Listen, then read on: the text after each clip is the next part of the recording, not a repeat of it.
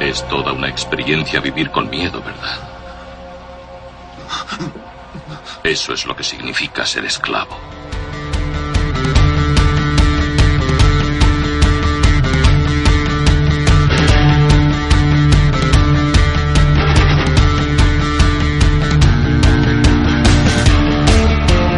Muy buenas a todos y bienvenidos a un programa de lo que llamaremos mmm, la sala de espera del Dr. Reinaldo.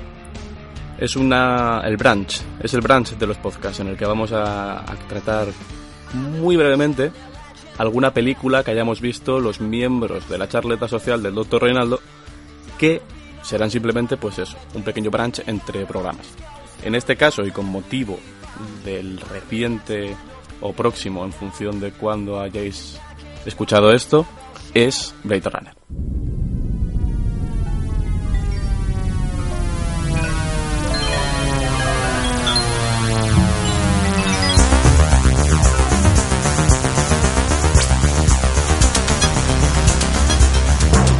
Y como no podía ser de otra manera, me acompaña el inestimable y magnánimo Nacho Sánchez.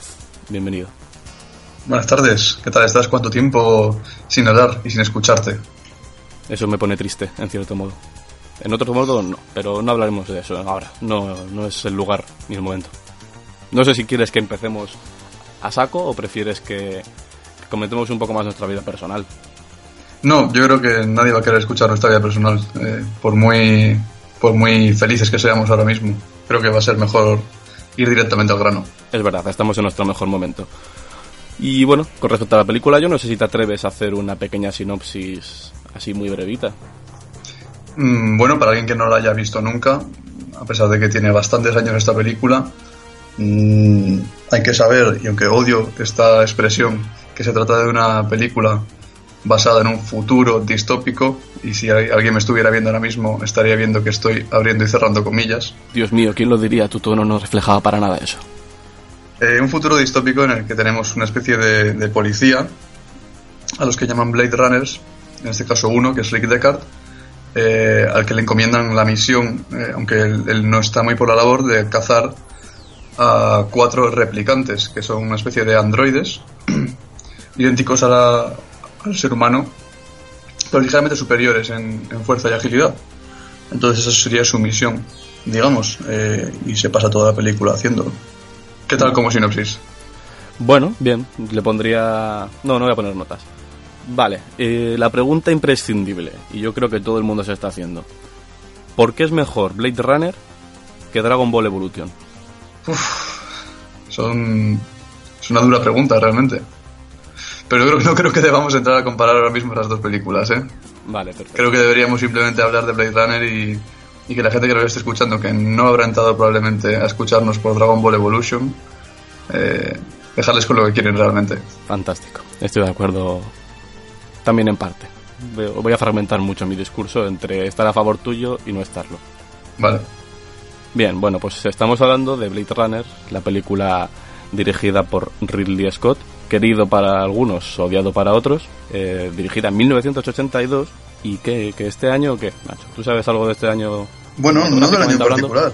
No, realmente no del año en particular, pero sí que es muy, una, una, época muy interesante realmente, los años 80. Si cualquiera que, que, haya estudiado mínimamente un poco de historia del cine sabe que esta es la década en la que empiezan poco a poco a introducirse los efectos especiales en, en lo que diríamos el mayor porcentaje de películas, digamos, de, que, se, que llegan a salas. Porque obviamente no podemos eh, olvidarnos de que los efectos especiales llevan toda la historia del cine entrando y entrando en más películas. No podemos olvidarnos tampoco de 2001, una odisea en el espacio que se, que se rodó y se estrenó en 1969 y que ya tenía bastantes efectos especiales muy, muy bien logrados para la época, pero realmente es en esta época, en, los 80, en la que empiezan a, a, expandirse, digamos, esta práctica. Y esta Tenemos película filmes. también mama mucho de 2001 en ese sentido, ¿no? Yo creo. En Sí. efectos especiales, eh, cómo trata la filosofía dentro de la ciencia ficción, cómo, cómo trata los temas. Yo creo que sí que, que, que tiene mucho de ese de 2001, ¿no? Eso es, de hecho, eh, no sé si tú estás al corriente de esto, pero el supervisor de efectos visuales de esta película es Douglas Trumbull, que es el mismo supervisor de efectos visuales que trabajó para Stanley Kubrick en 2001. Ahí lo tienes. Entonces ahí tenemos una conexión directa y, y realmente, aunque los estilos no son iguales, vemos, vemos sí que son estilos muy depurados y muy, muy perfeccionistas, realmente. Y bueno, que hasta esta época yo creo que más o menos la ciencia ficción tampoco se trataba, digamos, muy seriamente. Sí que llegó 2001, que, que reventó un poco el concepto que había de la ciencia ficción, luego Star Wars, que también nos plantaba en, en otro lugar, pero digamos que eh, la ciencia ficción para masas, a pesar de que esta película en su momento no llegó a funcionar, si, no se inaugura, pero digamos que continúa un camino que acaba de, acaba de abrirse. Eso es. Y, y alguno me decapitará por, por hacer lo que voy a hacer ahora mismo, por decir lo que voy a decir ahora mismo, pero podrías perfectamente eh, resumir una década de la historia del cine en géneros cinematográficos. Podrías perfectamente decir que los 40 y parte de los 50 son la década de los o las décadas del cine negro, del cine de gángsters. Podrías perfectamente decir que la última parte de los 50 y gran parte de los 60 es la década de los melodramas, ¿no? de Douglas Sirk y toda esta gente podrías decir que los 70 es la época del nuevo cine americano, eh, Easy Rider es el mayor ejemplo de ello, Bonnie and Clyde, y podrías decir que los 80 perfectamente es la década en la que empieza a florecer el, cine de ciencia ficción. Y tienes varias, varias eh, historias y varios ejemplos, quiero decir, o sea, tienes Blade Runner, tienes ET, tienes los, los cazafantasmas, se podría llegar a considerar ciencia ficción. tienes Terminator. Terminator, no sé, o sea, Regreso al futuro la podríamos coger con pinzas un poquito. No sé. Yo creo que, que aunque más de uno me decapitará por decir lo que he dicho, creo que tiene un poquito de, sentido. Sí, tiene, como ya he dicho anteriormente, parte de razón. Nada, estoy de acuerdo contigo. No toda la razón. No, no toda. Si tuvieses toda la razón, pues serías magnánimo, como bien dije en tu presentación. Eso es. Pero basta de hablar de mí. Otra cosa que, que bueno, yo creo que es la primera cosa que, en la que te fijas de esta peli, es la estética. La estética, la fotografía, la ambientación, esos ángeles de 2019 con explosiones continuamente lloviendo, siempre nublado. Bueno, a mí la fotografía me parece maravillosa. Es, espectacular y, y, yo no sé si sabías, lo he leído antes, hace cinco minutos antes de empezar a hablar contigo, que el director de fotografía, del que ahora se me ha ido el nombre por completo, eh, tuvo muchos problemas para terminar esta película porque tenía Parkinson y empezaba a ser demasiado agudo el problema de los temblores. No sé si lo Bueno, no lo tenía ni idea, pero vamos, que realmente eso no debería afectar del todo a, su trabajo, a no ser que él fuera el operador de cámara. Esto, esta información yo la, desconozco, yo la desconozco totalmente. Y otra cosa también que, que relacionada con esto de la estética. no sé si, si recuerdas un cuadro que se llama Night Hawks de Hopper, creo que se llama el... Hopper. Edward Hopper, puede ser. Efectivamente. El mítico cuadro de la cafetería. Eh, sí, sí. Este, este cuadro lo llevaba siempre Ridley Scott consigo durante el rodaje para enseñárselo a la gente de la película, a los trabajadores. Esto es lo que quiero. Quiero que se parezca a esto. Hacedlo. decía, decía claramente lo que quería, ¿no? Efectivamente. Y yo creo que cuando tienes una idea tan clara y te juntas con gente que sabe llevarla a cabo, te sale algo como lo que consiguieron hacer, que es una maravilla visual, es, una pasada. Totalmente, y, no solo visual, o sea, ya que, o sea, ya que hablamos de lo visual, también hay que hablar de lo sonoro, yo creo, y la música, en este caso de Evangelis, es una pasada. Esos sintetizadores, o sea, entran perfectamente en lo que es la atmósfera neo-noir de, de Los Ángeles en 2019 y de lo que Ridley Scott quiere realmente para su película. Para mí, personalmente, la mejor, el mejor tema, digamos, está en los créditos finales de la película, curiosamente. Ese, tema es para darle de comer aparte. Eh, a mí, la música de Evangelis me parece espectacular, pero bueno, es que Evangelis en general es, es el as de oros de, de la música electrónica, al menos de este tipo de música electrónica, de los mm. orígenes un poco también, y, y es maravillosa, eso no te voy a discutir, pero yo tengo un problema con, con, con la banda sonora de, de, Blade Runner, y es que es eterna, es todo el rato escuchando el sintetizador. Hay momentos en los que debería descansar, reposar del sonido, silencio, escuchar la lluvia, escuchar eh, a Harrison Ford andar, respirar cuando está agobiado. Y hay veces que te, estás perdiendo cosas por la música. Hay un momento en el que están tocando el piano, eh, Rachel, y te estás perdiendo cómo toca el piano. Además él le dice, tocas muy bien. Ella dice, yo no sabía que sabía tocar. Y, te estás perdiendo cierto que, Sí, ¿no? Que es cierto que, que, se, que, se, desvanece el sonido del piano con la propia banda sonora. Y que además justo revisionando la película hoy me he dado cuenta en ese momento en el que ella toca el piano, en el que el sonido del piano desaparecía para que entrara otra vez la banda sonora como un elefante en una cacharrería. Efectivamente. Y tú te quedas en plan, porque no me dejas escuchar como Rachel toca el piano. Efectivamente, es, es, es maravilloso la banda sonora y si te la pones, eh, eh, tienes una experiencia sensorial única. Para banda sonora acompaña fantástico, es maravillosa también, pero me parece por momentos excesiva y que hay veces que tendrían que, cortarse un poquito y decir, eh, vamos a mm. dejar que la película suene.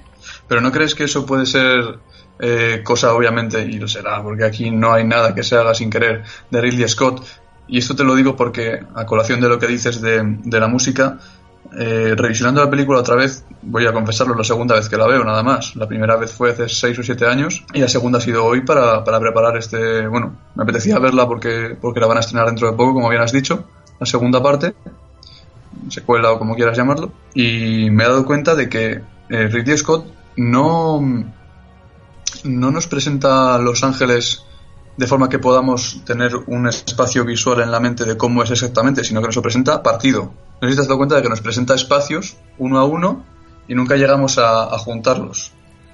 Y yo creo que esto también forma parte de lo que él quiere eh, con la película. No quiere que nos sintamos cómodos, no quiere que sintamos que es una ciudad en la que eh, puedes no perderte, ¿no? Como Pris, que se encuentra perdida, pero de mentira. Sí, sí que es verdad que tenemos eso, algunos planos generales en los que podemos descubrir que es una ciudad que sigue siendo Los Ángeles realmente, pero forma parte eso, lo que dices tú un poco del, perderse, de mm, yo creo que más del perderse, sino de la gente que está ahí, que está perdida, de cómo la, la gente que está en la tierra todavía, porque realmente son como los parias que no han podido permitirse o que les han denegado el acceso a ese nuevo mundo que tanto venden en las colonias extranjeras. Eso es. Y, yo creo que además tiene eh, esto de los perdidos que están en la Tierra y como los perdidos que están fuera, que son los, los replicantes que, estaban trabajando en las colonias, eh, vienen a la Tierra, como buscando su, pues, su sitio, de cierta manera, ¿no?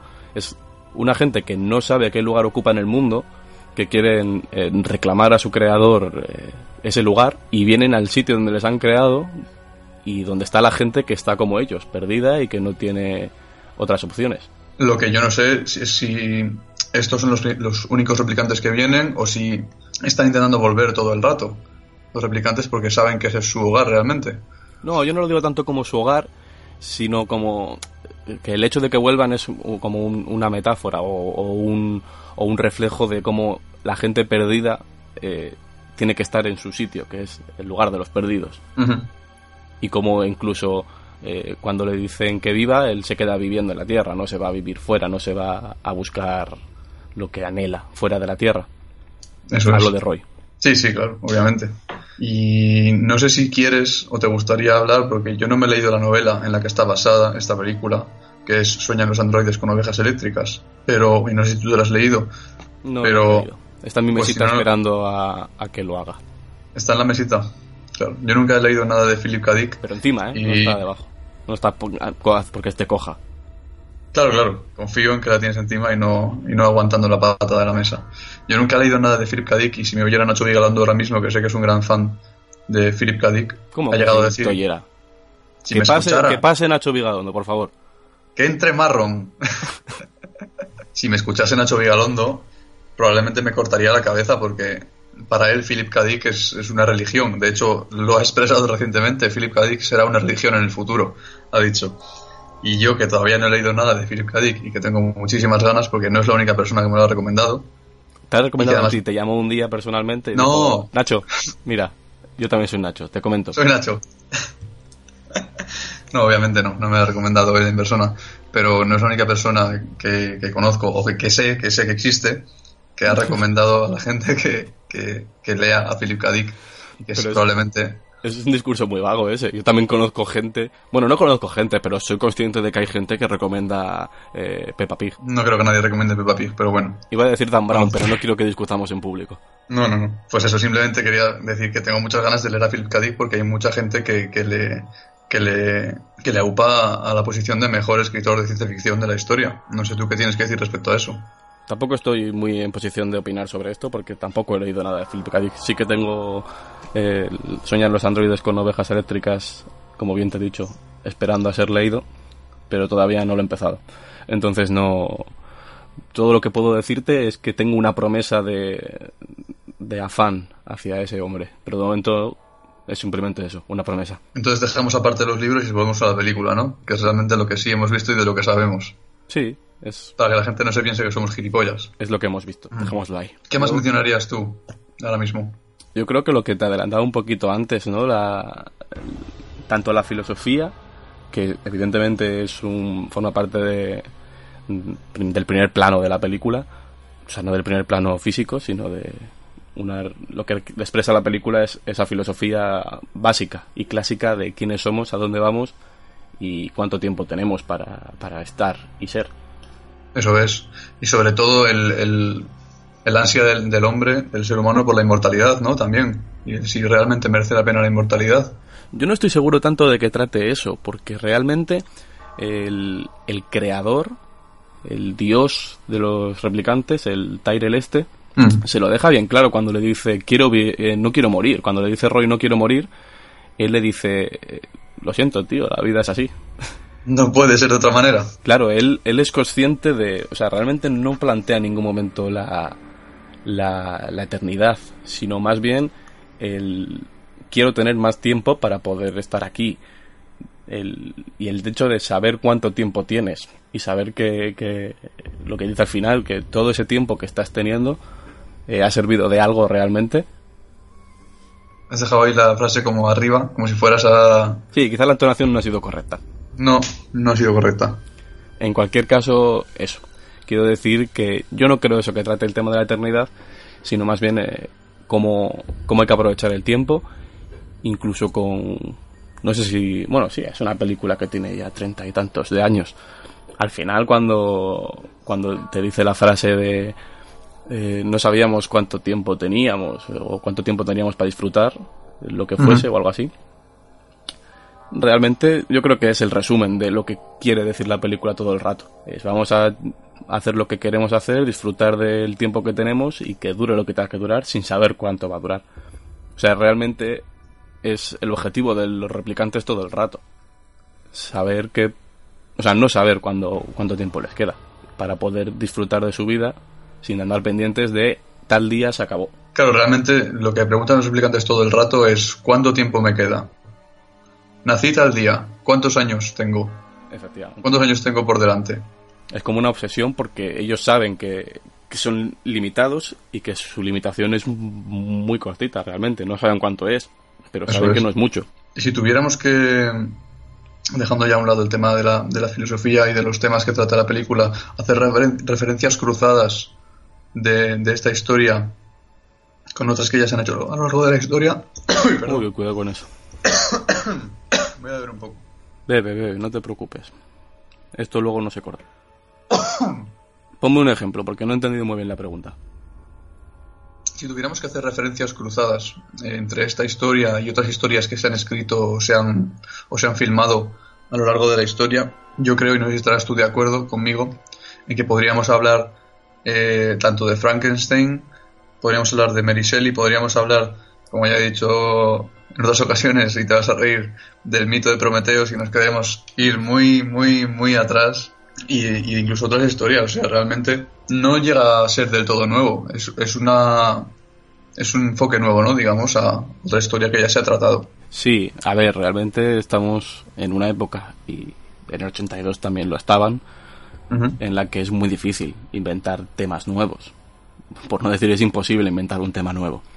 Todo lo que consigas crear eh, narrativamente o, de cualquier otra forma artística, ya va a haber alguien que ha hecho algo, si no igual, muy parecido.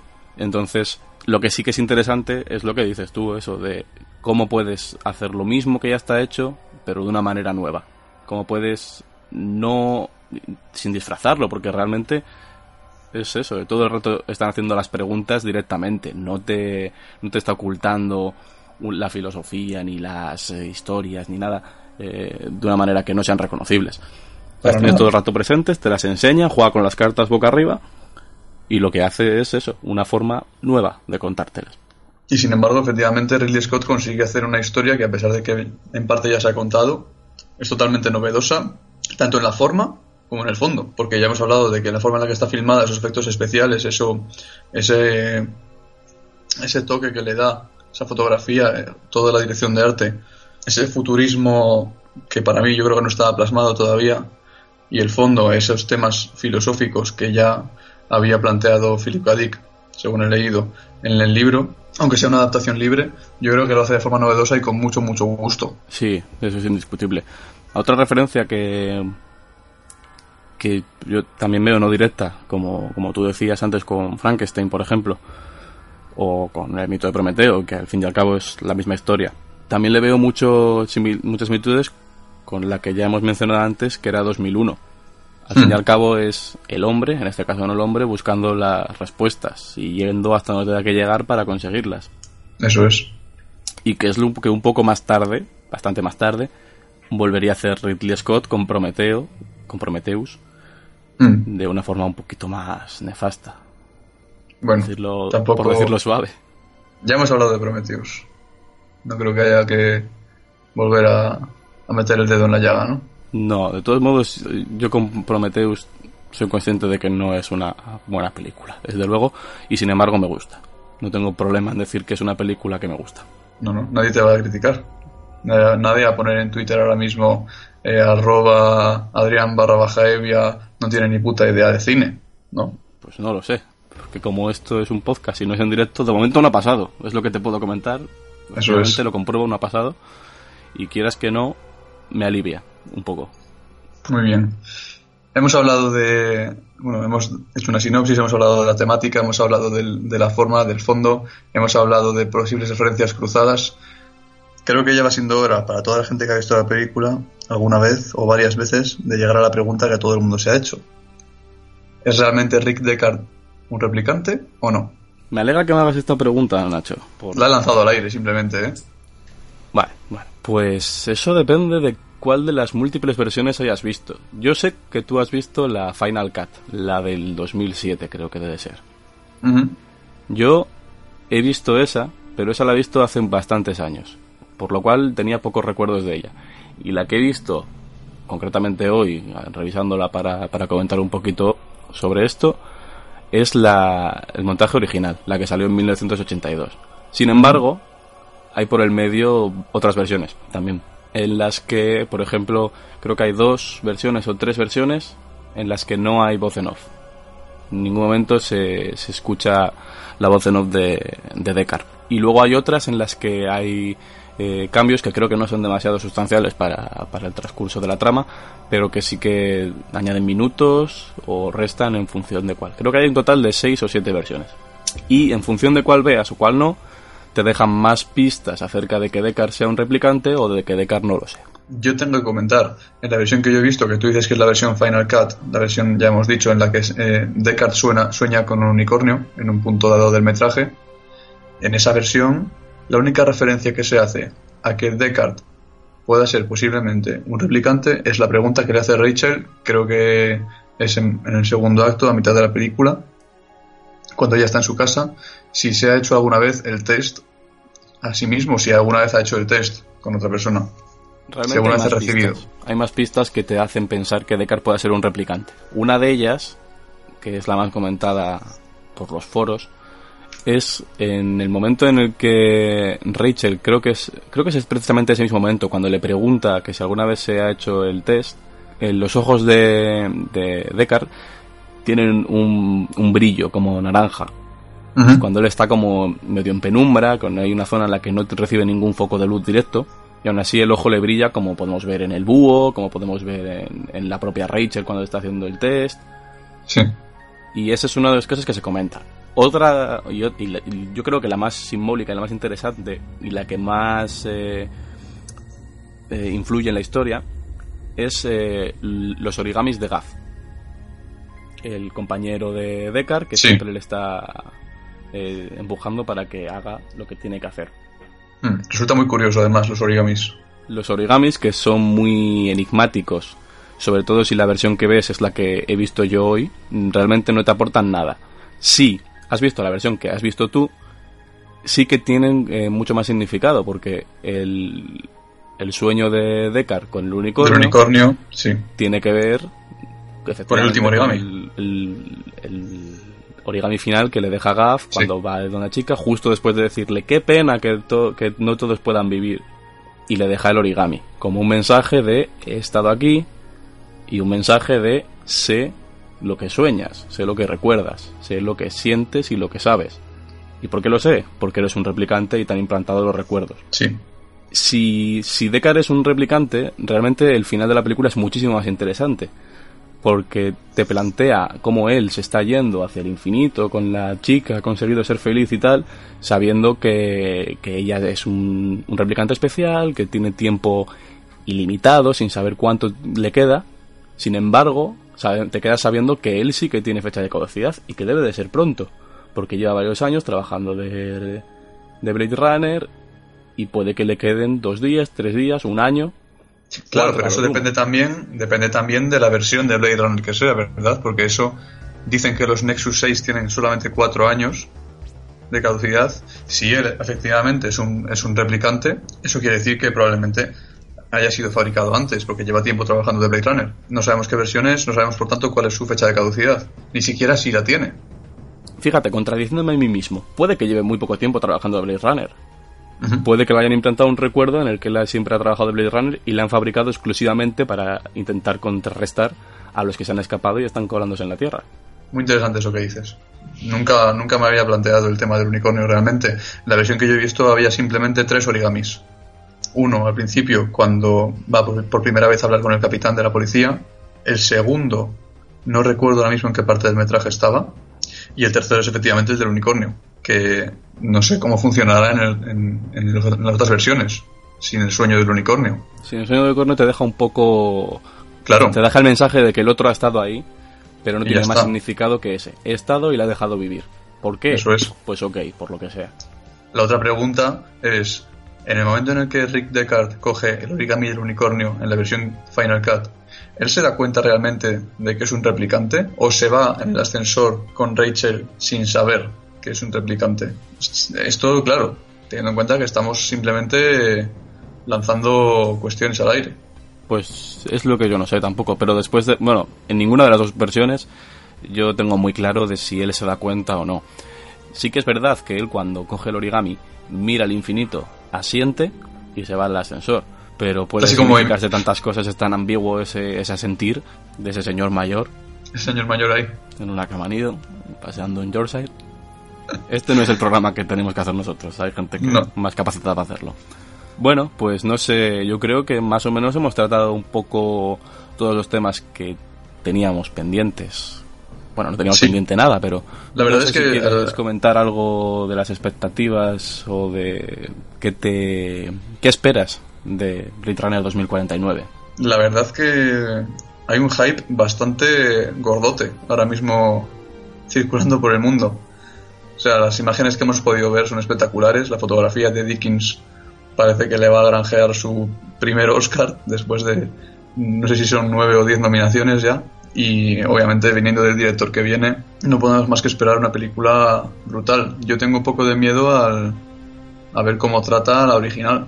Yo lo que, lo que espero y deseo con todo mi corazón es que no intenten hacer una continuación totalmente fidedigna. Quiero decir, no, no me gustaría que, que cogiesen la película e hiciesen una continuación exacta. Es decir, porque es que no, no creo que haya por dónde, por dónde tirar para hacer eso. Me parece muy interesante el universo que está creado, me parece muy interesante todo lo que se ha tratado hasta ahora. Ahora intentemos hacer una historia que transcurra en este universo, que comparta personajes incluso si quieres, pero que no, yo creo que no debería ir más allá de eso. Habrá que ver, porque ya te digo, según los primeros trailers, creo que ha habido dos o tres de la película, parece que va a haber mucha más acción de la que había en la primera, en la primera película. Y eso no es algo que, que, case muy bien con el, con el universo en el que estamos, ¿no? Realmente. O al menos con el tono que le quiso dar Ridley Scott a la, a la película original. Habrá que ver cómo, cómo toca Denis Villeneuve el, el tema. Y sabemos que es un director, eh, vamos, que es un cerebrito, que le gustan también tocar eh, los temas tanto emocionales como en general temas profundos. Sí, y que no se, va, no se va a dedicar a las explosiones y, y, a, la, y a los virtuosismos. O sea, es un director que tiene, que tiene crédito de sobra y que nunca ha querido fardar ni alardear de, de, lo que sabe hacer, sino lo hace y lo hace estupendamente bien. Eso es. Así que yo creo que con muchas ganas de la nueva película y veremos con qué nos sorprenden.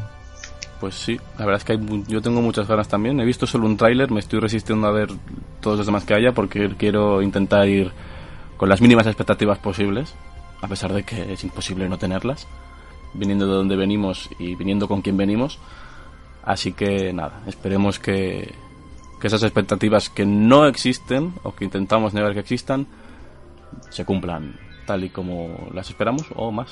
Para el que no lo sepa y antes de cerrar, decir que hay, hay tres cortometrajes que han creado justo antes para el, justo para antes del estreno de, de Blade Runner 2049 que son oficiales quiero decir se han rodado de forma oficial son dos cortometrajes de, de acción real y un cortometraje de animación eh, dirigido por el director y el animador de Cowboy Bebop. No sé si, si te suena ese anime es un anime mítico. No, no estoy familiarizado con, con eso de lo que hablas. Bueno desde aquí recomendarlos y que la gente lo vea porque hablan también del universo. No son necesariamente, o sea, no es necesario verlos realmente para ver la película y la secuela, pero, pero dan información y están muy, muy trabajados. Pues muy bien, queda ahí para que la gente lo vea y yo lo veré después de ver la película porque no quiero tener expectativas más altas. Yo creo que vamos a, a, ir dejándolo por aquí, porque yo creo que nos ha quedado algo bastante majete para ser un entretiempo. Eso es, para ser la primera charla en la sala de espera del doctor Reinaldo. Efectivamente. a, ver si nos llega el, a ver si nos llega el turno pronto y podemos entrar otra vez con nuestros compañeros Oscar y Ramón. Pues nada, esto ha sido todo hasta aquí. Hasta aquí la, la, la sala de espera del doctor Reinaldo. Y recordaros, que nunca lo hacemos, por algún motivo, que podéis seguirnos en Twitter y, e insultarnos o, o, lo que os, os apetezca. Esa... incluso decir cosas bonitas. A ver, yo no es que no quiero tampoco obligar a la gente a, a, decir nada, ni bueno ni malo. Ellos ya decidirán lo que quieren decir. Y bueno, eh, creo que es arroba la charleta. ¿No es arroba la barra baja charleta. Arroba la barra baja charleta. Así es. Podéis seguirnos, podéis sugerirnos, pedirnos, darnos información, decirnos eh, lo, que, lo que hemos dicho mal, que habrá muchas cosas, decirnos lo que hemos dicho bien, que bueno, así nos cansáis escribiendo y hasta aquí va, va, va a quedarse la cosa. Muchas gracias a todos pues por escucharnos.